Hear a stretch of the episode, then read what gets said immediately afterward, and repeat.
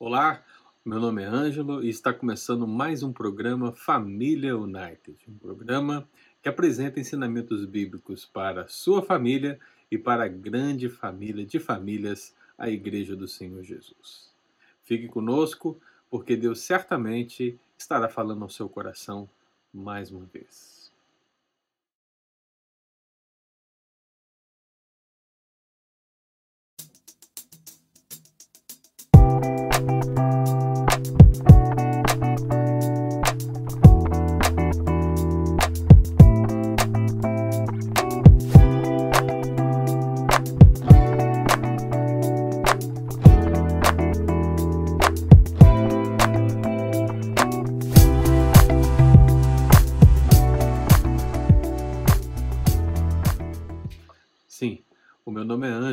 Dos pastores colaboradores da Christ the King United, uma igreja presbiteriana de brasileiros aqui na região de Woburn.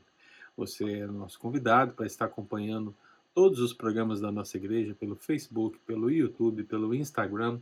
Você pode também procurar todo o conteúdo que temos desenvolvido, conteúdo bíblico aprofundado, alimento sólido para você nas plataformas de podcasts e assim ser abençoado pela palavra de Deus. Esse é o nosso intuito e é o que nós esperamos em Cristo Jesus. Por hora, meu querido, é hora de nós termos mais um programa Família United. Nós que estamos meditando já há alguns dias, alguns programas sobre a família, uma família, na verdade, da cidade de Naim, que teve um encontro muito específico com o Senhor Jesus e trazendo lições dessa passagem bíblica para as nossas vidas. Por isso, você que tem acompanhado o nosso programa, é sempre importante lembrar: não deixe de curtir, não deixe de compartilhar, não deixe de fazer o seu papel como cristão, meu irmão, e se essa palavra falou ao seu coração, compartilhar com pessoas, para que essas pessoas possam compartilhar com outras pessoas e assim aquilo que temos feito para a glória do Senhor possa alcançar ainda mais vidas. Esse é o nosso desejo, certamente. Portanto, meu querido, como eu disse, hoje nós daremos continuidade à série de estudos para a família, para grandes famílias de famílias, a Igreja do Senhor, a partir da narrativa que envolve esse encontro de Jesus com uma família da cidade de Naim e com uma numerosa multidão também dessa aldeia.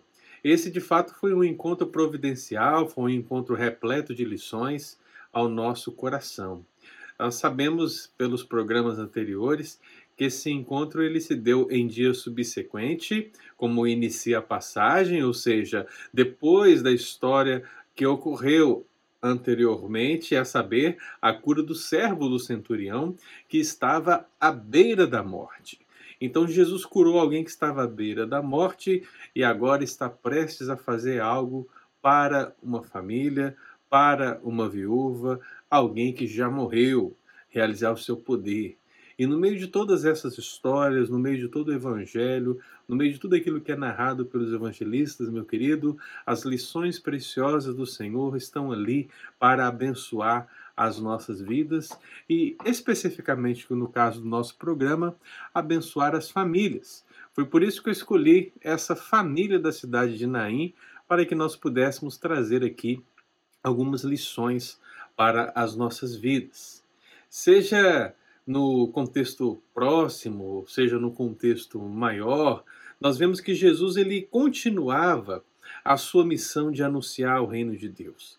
Agora, ele segue em direção a essa pequena aldeota da cidade de Naim, e talvez esse seja o aspecto mais interessante acerca da cidade, uma vez que nada é dito antes, nada é dito depois acerca dessa aldeia, acerca dessa vila, acerca dessa cidade, cujo nome significa formosura, encantadora, agradável.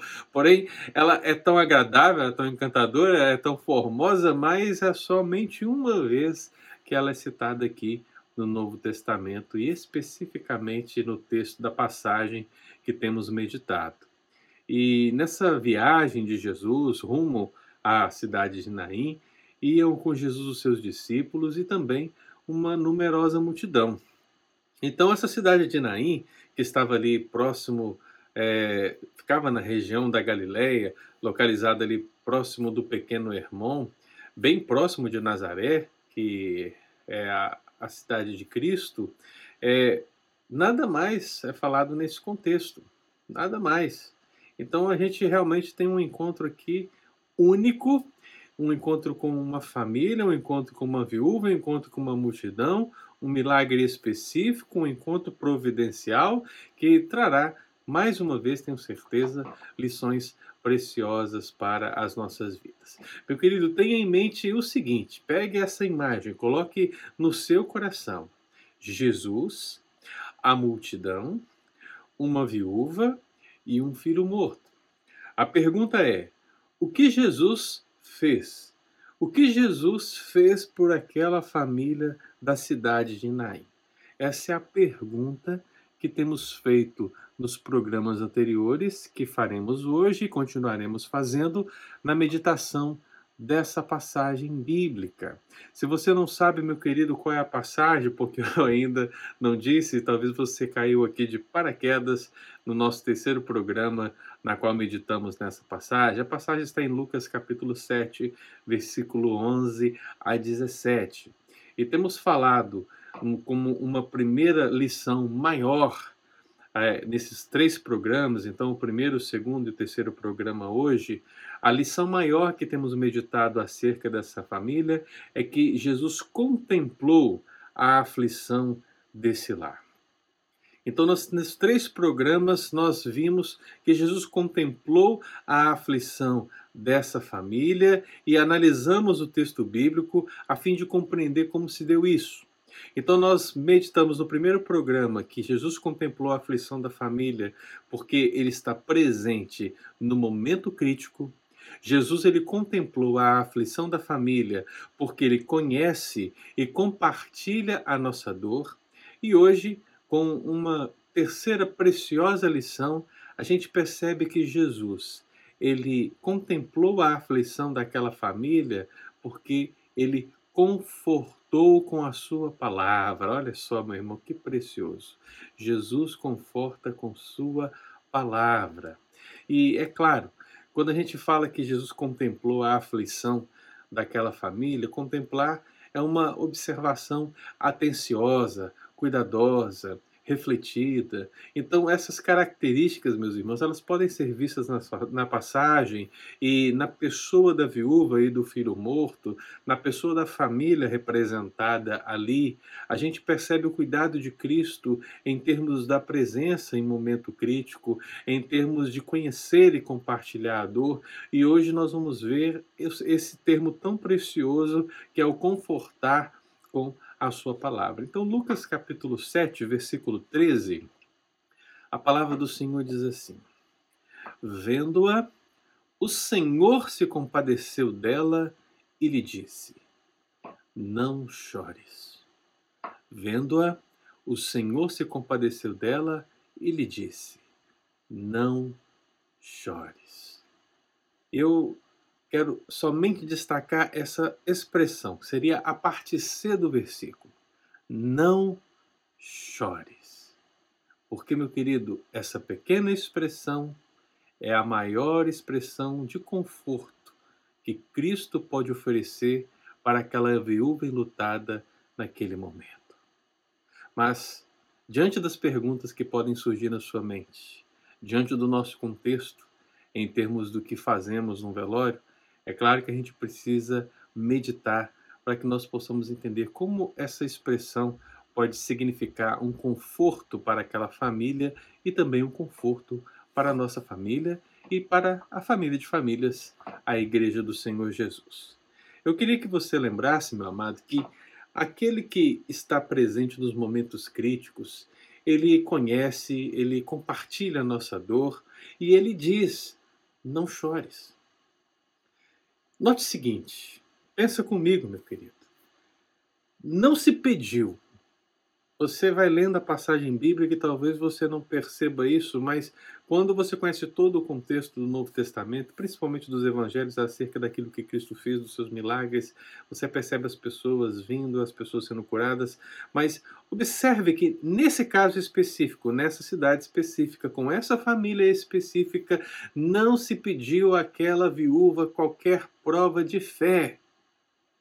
Absolutamente. Todavia, lhe foi oferecido o conforto da palavra de Cristo. Eu me lembro do autor de Hebreus, lá no capítulo 4, versículo 15, quando fala acerca de Cristo como o nosso sumo sacerdote, aquele que se apresenta por nós. A palavra de Deus diz: porque não temos sumo sacerdote que não possa compadecer-se das nossas fraquezas. Esse compadecer-se das nossas fraquezas, meu querido, mostra essa proximidade, mostra essa representação, mostra essa substituição, mostra, meu querido, agora, de uma maneira específica, o conforto que Jesus pode oferecer através de si e através da sua palavra. É claro, meu amado, que essa expressão não chores, ela pode nos fazer pensar em muitas coisas. Afinal de contas, há diversos tipos de choro, na é verdade. A gente chora por alegria, a gente chora de tanto rir, a gente chora de nervoso, mas esse chorar, meu querido, é diferente. Ele é uma referência à, àquela lamentação que, que vem da dor, que vem da dor mais profunda, da aflição, por algo significativamente triste, é o sentido da palavra original quando se fala é, no texto bíblico, não chores. Então, ainda que nós possamos pensar em vários contextos de choro, o choro que é aqui, meu querido, e é um choro muito profundo, é um choro triste, é um choro que vem dessa aflição, dessa lamentação, vem da morte do filho daquela viúva. Eu sei, você sabe, nós sabemos que chorar é comum aos enlutados. Na verdade, é algo que se espera. A perda, o sofrimento, a desesperança, elas doem. Isso, meu querido, é tão, é tão veemente na cultura judaica que até mesmo se contratavam mulheres para chorar nos funerais. Se você tiver curiosidade, curiosidade, abre lá em Jeremias capítulo 9 e você vai encontrar, se não me engano, no verso 17, a citação das carpideiras. E meu querido, quem eram as carpideiras? As carpideiras eram as mulheres que eram contratadas, eram até mesmo pagas para chorar nesses momentos. Isso pode parecer para nós algo meio esquisito, não é verdade? Pode parecer falso, pode parecer até hipócrita, mas é, a ideia é demonstrar, demonstrar veementemente a dor da família que está chorando juntamente com as carpideiras, com certeza. Então, meu querido, quando a gente começa a emergir nesse contexto do choro e, e verificar paralelamente o nosso próprio contexto relacionado ao choro, a gente vai perceber que, seja lá ou seja aqui, o choro ele nos desestabiliza. É, ele desestabiliza totalmente, meu querido. Quando nós participamos de um velório, é interessante, eu já vi, já vi isso muito, né? A gente está no velório e a pessoa perdeu alguém querido, alguém amado, e vem um choro, e o choro, dependendo, meu querido, da situação, ele vai desestabilizar aquela pessoa, a pessoa vai passar mal, e, e, a gente fica realmente desconfortável algumas vezes com o choro e a nossa, a nossa atitude, via de regra, é chegar para aquele que está chorando e dizer o quê? Pare de chorar. Não chore. Não é verdade? Se um funeral, aí eu fico me perguntando, né? Se um funeral não é um lugar para chorar, onde é que seria? Por mais que aquela pessoa que morreu ela seja salva em Cristo Jesus, dentro do nosso entendimento, chorar faz parte, irmãos. Estamos perdendo algo precioso, estamos perdendo alguém precioso. Então chorar faz parte. Mas aí você diga, pastor, mas não foi o que Jesus disse? Ele não disse não chores? Ele não disse para aquela mulher não chores, não deveríamos nós também dizer não chore? Não, Cristo em nenhum momento está dizendo que nós não devemos chorar estando enlutados. O que Cristo está fazendo aqui é confortar com a sua palavra. Eu quero que você entenda, meu querido, que o que está acontecendo nesse texto é mais profundo do que nós podemos imaginar. Eu entendo que eu entendo e quando nós chegamos para as pessoas num velório e falamos, olha, não chore, nós estamos tentando consolar, estamos tentando confortar com a verdade de Deus, mas o que acontece no texto bíblico vai muito além. Ao ver a viúva enlutada, Jesus dirigiu-lhe a palavra a fim de confortá-la. Quando ele disse não chores, aqui está um conforto. E por que, que eu entendo que a expressão de Jesus não chores é uma expressão de conforto? É verdade. É verdade que a ordem para que parasse de chorar, vinda de um completo estranho, pode ter parecido rude para alguém. Porque, olha, analisa, né? Você está ali, imagine, uma, uma numerosa multidão saindo da cidade de Naim, uma numerosa multidão entrando na cidade de Naim, possivelmente. Então, eles estavam ali certamente já na porta da cidade. E vem um estranho, irmãos, sinceramente. Apesar de Jesus já estar tendo a sua fama é, crescente, a, a grande verdade é que para aquela mulher, Jesus era um desconhecido. Agora eu pergunto para você, o que você faria se você está lá sofrendo pela perda de um filho, só você conhece o seu contexto, só você conhece as situações que envolviam essa perda, a cidade te acompanha, porque a cidade ela conhece mais a realidade da sua família do que o próprio essa própria pessoa que chega, e essa própria pessoa é Cristo. E ele chega desconhecido, que é, e ele olha para aquela mulher e diz: "Não chores". Então, essa expressão não chores bem, é bem possível que aos olhos de alguém pode ter parecido rude, porque alguém poderia dizer, olha, quem é esse? Quem é esse que está aí dizendo, olha, não chores? Será que ele não sabe a dor? Será que ele não sabe o que envolve essa situação, essa perda? Né? Mas eu quero que você, meu querido, veja diferentemente essa situação, não dessa perspectiva. A expressão de Jesus ela é diferente. Ele não conforta com a certeza do filho da viúva estar no lugar melhor. Não sei se você já reparou isso, mas ele não chega para aquela mulher e diz: Olha, não chores, seu filho está no lugar melhor. Não. Ele não faz isso por um motivo muito simples. Porque ele eliminaria a causa das lágrimas com um dos maiores milagres do Novo Testamento. É por isso, irmão, que a expressão não chores é conforto, é palavra de conforto de Cristo. Porque Cristo aqui, ele vai fazer um milagre, ele vai transformar essa situação, ele vai eliminar a causa das lágrimas, ele vai retirar a causa do choro. O não chores é um conforto, meu irmão, que está vindo e vem. Por isso, louvado seja o nome do Senhor Jesus. Eu creio, meu amado irmão, que é possível afirmarmos que Jesus ele eliminará toda a causa de lágrimas nossa, da igreja, da sua família, da minha vida. Ele pode começar aqui. Ele pode começar no nosso contexto, removendo as causas do lamento, parênteses da nossa breve vida. E ele pode fazer isso com milagres repletos de graça e de misericórdia. Eu me lembro do Salmo 30, o versículo 5, que diz: Ao anoitecer pode vir o choro, mas a alegria vem pela manhã. Ah, meu amado, que promessa bendita. Mas, se não for assim, se o Senhor não remover as causas do lamento aqui, meu irmão, seja forte, caminhe com fé, porque com certeza, essa é a certeza que temos, nós seremos plenamente consolados no fim, em um novo lugar, e assim teremos um ponto final na tragédia humana. Seremos plenamente consolados. Nada melhor do que citar o livro de Apocalipse para essa realidade. Em Apocalipse 21, a palavra do Senhor diz que ele vai enxugar dos olhos toda lágrima, e a morte já não existirá. Já não haverá luto, nem pranto, nem dor, porque as primeiras coisas passaram.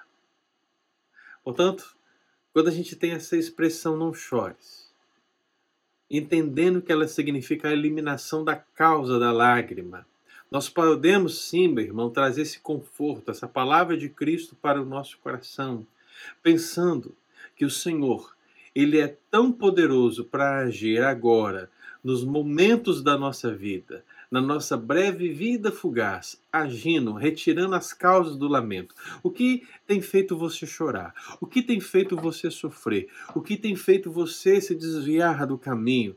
Meu amado, as dificuldades, as mortes que podem ser aqui verificadas simbolicamente, elas de fato podem ser retiradas pelo Senhor pelo seu conforto, pela sua palavra. Mas, meu amado, se Cristo não se manifestar dessa forma, tenha fé, permaneça firme, porque ainda que você passe por sofrimentos, ainda que você passe por caminhos tortuosos, a grande verdade é que no fim toda lágrima será enxugada, todo luto acabará, todo lamento passará. Nós seremos consolados pelo Rei dos Reis, pelo Senhor dos Senhores. Louvado seja o Senhor. Portanto, seja aqui, ou seja lá no céu, ou na nova terra, na nova Jerusalém, a grande verdade é que temos a certeza de que a palavra de Jesus nos conforta. Será que você vê dessa maneira, meu querido? Eu queria sugerir algumas lições baseadas nessa palavra tão especial que eu acabo de compartilhar com você. Se você talvez não entendeu o que o texto bíblico está oferecendo ao nosso coração, eu queria aplicar algumas lições. A primeira lição que eu queria que você prestasse atenção é justamente essa. Qualquer dádiva de Cristo é concedida por graça, nunca por mérito próprio. Seja o que for, meu irmão, lembre-se disso. Qualquer dádiva de Cristo é concedida por graça, nunca por mérito próprio. Lembre-se, não se pediu à viúva qualquer prova de fé, todavia lhe foi oferecido o conforto da palavra de Cristo e um grande milagre. Isso, meu, meu amado, não aconteceu porque ela era mulher, porque ela era lutada, porque ela perdeu um filho, porque a fé dela era grande demais ou pequena demais, porque ela fazia obras ou não fazia obras, porque ela dava o dízimo ou não dava o dízimo, porque ela ia na igreja ou não ia na igreja. Meu amado, isso foi pela graça. As dádivas de Deus vêm pela graça, não pelo mérito próprio. Uma segunda lição que a gente poderia pensar naquilo que meditamos aqui e trazer para o nosso coração é que o conforto esse conforto que Cristo nos proporciona, ele deve ser testemunhado por muitas pessoas. Não é verdade? Porque o que eu falei para você aqui, essa relação de Cristo com a viúva, o dizer não chores, o confortar com essa expressão não chores, é algo que precisa ser visto da perspectiva das multidões, do encontro das multidões que estavam ali. É, eu já meditei sobre essa realidade nos programas anteriores, mas temos ali uma multidão representando a vida que vem com Cristo e temos ali uma multidão representando a morte que vem com a viúva, com seu filho morto. Portanto, meu amado, seja a palavra de Cristo, seja o milagre da ressurreição, nenhuma dúvida poderia ser considerada quanto à vericidade daquele ocorrido, porque havia muitas pessoas testemunhando da graça, testemunhando do conforto, testemunhando, do, testemunhando da ressurreição, testemunhando do milagre, testemunhando da palavra de Cristo, da presença de Cristo, testemunhando de tudo aquilo que estava acontecendo. A grande verdade é essa. Se Deus tem agido na sua vida de uma maneira tão maravilhosa, meu amado, por que você não compartilha acerca desses poderosos feitos? Por que você não testemunha acerca deles? Por que você se silencia acerca do amor de Deus na sua vida? Não permita isso, irmão. Que tudo aquilo que Deus tem feito por você na sua vida, de graça, pela graça, possa ser conhecido por muitas pessoas. Mas eu gostaria de fechar o programa de hoje pensando na aplicação de uma terceira lição. Como sugerido pelo próprio reformador João Calvino. A gente às vezes cita João Calvino e a gente tem uma imagem de João Calvino, mas às vezes João Calvino ele fazia algumas algumas aplicações interessantes. Ele quase que usa de um artifício literário aqui nessa passagem, quando ele prega acerca dessa passagem. Então, quando lemos os seus comentários bíblicos, ao falar dessa mensagem, João Calvino ele trata esse acontecimento, esse conforto, esse encontro como um emblema para a igreja. Um emblema. A palavra emblema, meu amado, ela seria como um símbolo, uma figura. E o que Calvino diz é que Cristo, ele restaura a vida espiritual daqueles que estão mortos. Então, essa é a frase de Calvino. Cristo restaura a vida espiritual daqueles que estão mortos. Ele está fazendo uma aplicação que alguns podem até chamar de alegórica, mas que no sentido contextual de toda a palavra é uma verdade. Ora, seja o milagre físico, a grande verdade é que todos nós procuramos um milagre espiritual. Portanto, Cristo é aquele que dá vida aos que estão mortos. Se você se considera morto, mesmo respirando, se você se considera, meu amado, num funeral, mesmo estando abastado de bens, Lembre-se disso. Cristo é aquele que pode te dar a verdadeira vida. A vida espiritual é aquela que vai dar todo o sentido da nossa existência. Porque, meu amado, a nossa vida terá um santo propósito. E nada, absolutamente nada, meu amado, será feito vulgarmente, será feito sem propósito, mas faremos com alegria, porque fazemos para o Senhor. Portanto, meu amado irmão, família, família que está me acompanhando, a grande família de famílias, a igreja do Senhor Jesus, entendamos. Jesus ele contemplou a aflição daquela família da cidade de Naim.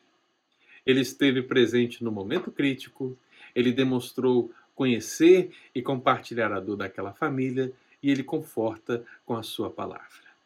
Eis um testemunho para a sua vida, eis um testemunho para a sua família, eis um testemunho para a sua igreja. Confie nele, meu amado. Entregue tudo a ele. Apresente tudo diante do Senhor em oração. Dito isso, eu o convido a orarmos juntos. Orarmos para que a nossa família, a nossa vida, possa de fato comer, entender, experimentar esse contemplar de Cristo, porque as aflições que passamos são muitas. Eu convido você a fechar seus olhos Vamos falar com o Senhor. Pai querido, nós te damos graças, nós te louvamos, porque sabemos da Sua presença real nas nossas vidas, sabemos da Sua presença real no meio das nossas famílias e da Tua igreja. A grande verdade é que muitas vezes há luto, muitas vezes há aflição, muitas vezes há dor, sofrimentos vários, mas, ó Deus, sabemos que o Senhor é aquele que está presente nos momentos críticos. É aquele que conhece profundamente e compartilha da nossa dor. Age com compaixão, age com misericórdia. E, ó Deus, se não bastasse tamanha graça, é aquele que vem com a sua santa palavra e nos conforta. Ao dizer não chores para aquela viúva, ó Deus, o Senhor a conforta, dando-lhe a certeza e vendo os seus olhos contemplarem a manifestação de um milagre que nada mais era do que a remoção da causa do sofrimento. Se o Senhor, oh Deus, for servido nos abençoar dessa maneira, olhe para os amados irmãos, olhe para a tua igreja, olhe para aqueles que estão nos assistindo agora, ó Deus, e remova, remova obstáculos, remova sofrimentos, dores, console, conforte, ó Deus, caminhe ao nosso lado. Agora, Deus, se as circunstâncias da vida estão aí e estão, ó Pai, debaixo da tua permissão para que possamos crescer, possamos desenvolver, possamos nos fortalecer. Ó Deus, nos ensine, nos ajude até aquele dia, quando teremos a certeza do nosso luto ser retirado, da nossa dor ser retirada, dos nossos olhos serem simplesmente secados de toda lágrima. Louvado seja o Senhor, porque essa é a nossa confiança e essa é a nossa esperança. Que o Senhor nos abençoe, em nome de Jesus. Amém. Amém, meu amado. Louvado seja o Senhor. O nosso programa está terminando, mas você é o nosso convidado para continuar aqui conosco. O programa Família Night está aí no ar, no YouTube, no Facebook, no Instagram, nos podcasts da igreja, todas as quartas-feiras, a partir das 6 horas. Família United e toda a família de família do Senhor Jesus. Deus muito nos abençoe.